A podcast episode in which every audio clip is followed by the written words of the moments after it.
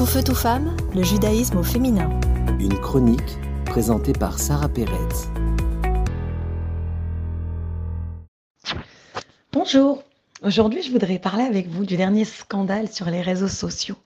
Tout le monde débat si Gad Elmaleh s'est converti ou pas. Alors, je ne vais pas vous donner la réponse parce que tout d'abord, je ne la connais pas, je ne connais pas la vie privée de Gad Elmaleh, et puis après tout, ça peut être aussi un buzz pour son dernier film, je ne sais pas. Et je n'ai pas vu le film. Mais je voudrais juste parler d'une idée en général. Je voudrais dire à tout le monde qu'il est temps de calmer les esprits. Déjà, rappelez-vous que qu'il se soit converti ou qu'il ne se soit pas converti, il restera toujours un juif. Afalbi shechata Israelou. Un juif, même quand il s'éloigne du chemin, il reste toujours un juif. Si maintenant son chemin l'emmène par des découvertes ou par des abbés ou par des monastères, etc., qui sommes-nous pour le juger? On ne peut pas juger une personne tant que nous ne sommes pas à sa place. Ce que nous pouvons faire, c'est être là, rempli d'amour et pas de critique, pour le moment où il sera prêt à venir en parler avec nous, avec la communauté et à en discuter. Et je pense qu'il y a une autre idée aussi tellement importante. Aujourd'hui, on vit dans un monde où tout est exposé, tout est sur le réseau public.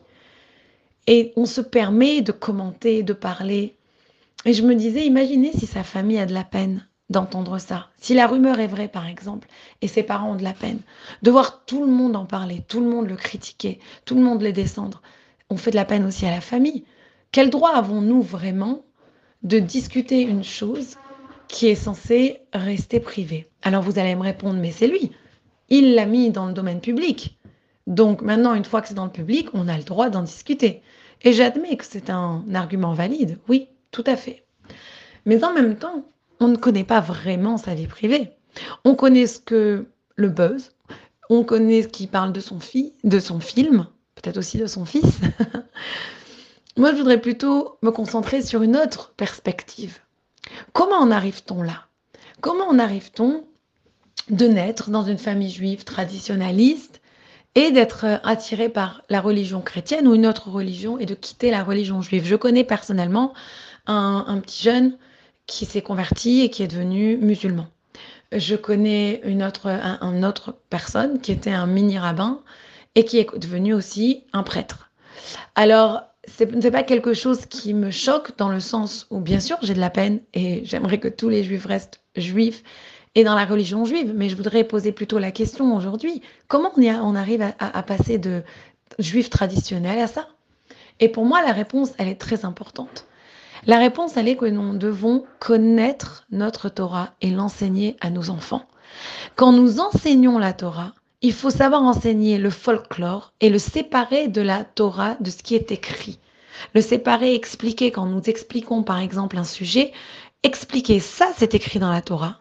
Ça, ce sont les coutumes de ton pays, que tu sois séfarade ou ashkénaze, etc. Et ça, c'est le folklore tout autour. Et je pense que si on éduque nos enfants déjà dans l'amour et le respect et la connaissance de nos valeurs, et qu'après, nous-mêmes, nous ne sommes pas en porte-à-faux. Nous continuons à pratiquer ces valeurs. Si par exemple une famille ne mange pas du tout cachère, ne fait pas Shabbat, ne fait pas les fêtes, mais après dit à son enfant, tu dois rester juif, des fois l'enfant peut percevoir ça comme de l'hypocrisie. Si même mes parents y parlent, mais c'est quoi être juif vraiment? Donc je pense qu'il faut reprendre à la base l'idée, apprendre et savoir nous-mêmes qu'est-ce que veut dire le terme être juif et étudier nos écrits, étudier nos textes et comprendre ce que nous faisons. Est-ce que c'est la Torah basée, écrite, que tout le monde respecte la même chose. Par exemple, tout le monde sait qu'on ne mange pas du porc, mais certains savent, par exemple, qu'on ne mélange pas le lait et la viande, mais certains vont attendre une heure, d'autres vont attendre trois heures, d'autres vont attendre six heures. Donc, qu'est-ce qui est vraiment interdit? Qu'est-ce qui est la coutume? Qu'est-ce qui est le folklore? Et je pense que si nous sommes honnêtes avec nous-mêmes, nous vivons une vie, pas seulement nous disons à nos enfants quoi faire, mais nous le vivons nous-mêmes, nous leur montrons par nos actions, par notre vie, que la religion nous est importante. Deuxièmement, nous enseignons comme il se doit. Et troisièmement, nous éduquons nos enfants dans la religion, dans le sens où éduquer les enfants, même si vous n'êtes pas pratiquant, amenez-leur une éducation juive. S'ils ne vont pas à l'école juive, amenez-les au Talmud Torah. Mais je pense que quand un enfant, il est vraiment intéressé.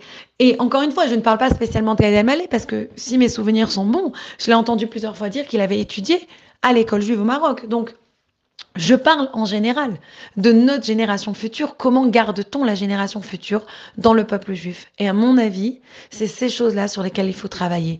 Vivre avec honnêteté, connaître sa religion, pas seulement en parler, mais la connaître, savoir de quoi on parle.